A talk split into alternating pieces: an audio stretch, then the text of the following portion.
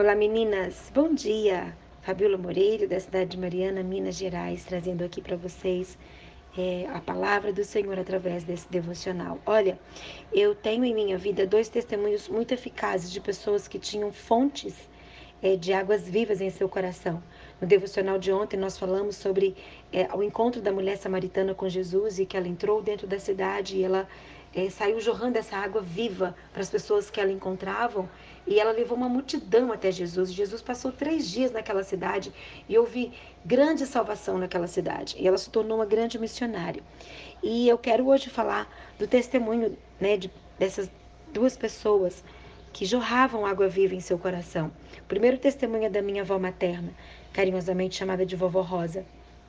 Ela era analfabeta, ela nunca teve o privilégio de frequentar uma escola e adulta, a vovó conheceu o Evangelho depois de, de viver momentos trágicos na sua vida, momentos é, de perdas, de dores.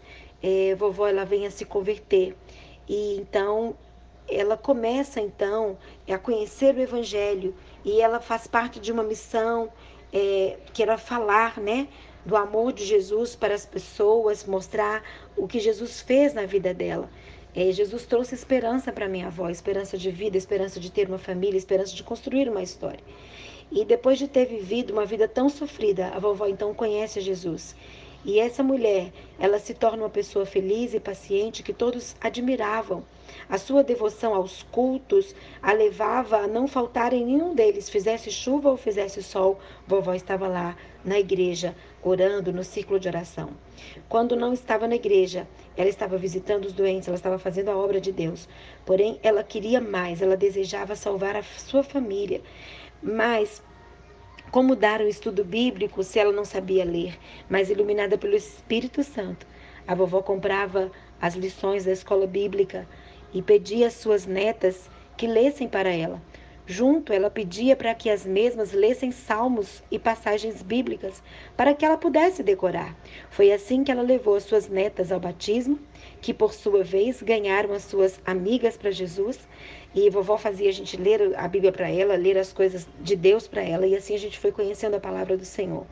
Que por sua influência, a, né, da, da, das netas que ganharam as amigas, ganharam a vizinhança para Jesus. Esses, junto com, outro, com outras missões, né, essas pessoas que foram sendo ganhas, os nossos vizinhos, os netos, os filhos, eh, foram ganhando outros para Jesus.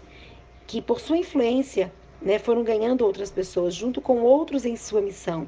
Desenvolveram dons em sua pequena igreja. Então a igreja foi crescendo, os, o bairro onde a vovó morava, as pessoas foram convertendo, porque um foi, foi uma cadeia, né?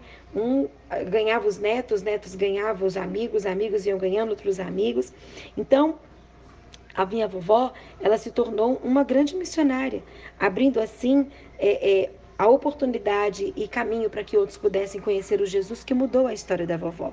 Sendo hoje, né, é, uma, uma, já idosa de 93 anos, é, ela, o, o seu testemunho, a sua história, a sua vida ainda impacta a vida de outras pessoas. Você ainda é, acha que é preciso muito para cumprir a sua missão? Eu quero dizer para você o que eu disse no áudio anterior. Testemunhar de Cristo é algo muito simples. E muitas das vezes nós colocamos obstáculos para isso. Eu não sei ler, eu não sei isso, eu não sou eloquente na fala. A nossa vida é uma pregação. O nosso, a nossa forma de lidar com as pessoas, a nossa forma de amar o outro é uma pregação na vida das pessoas. Que você possa entender isso. É tempo, é hora em que Deus quer levantar um exército de pessoas dispostas a darem exemplo de uma vida cristã, a darem exemplo de pessoas que amam a Deus sobre todas as coisas e amam o próximo como a ti mesmo. Vamos orar. Meu Deus, se necessário que eu use as palavras para falar de ti, se necessário que essa mulher que me ouve use as palavras para falar de ti, mas nos ajude, Senhor, com a nossa própria vida, com o nosso próprio comportamento, sermos uma grande pregação do Evangelho do Cristo que trouxe esperança, libertação e salvação para cada um de nós. É que eu oro e te peço, em nome de Jesus. Amém.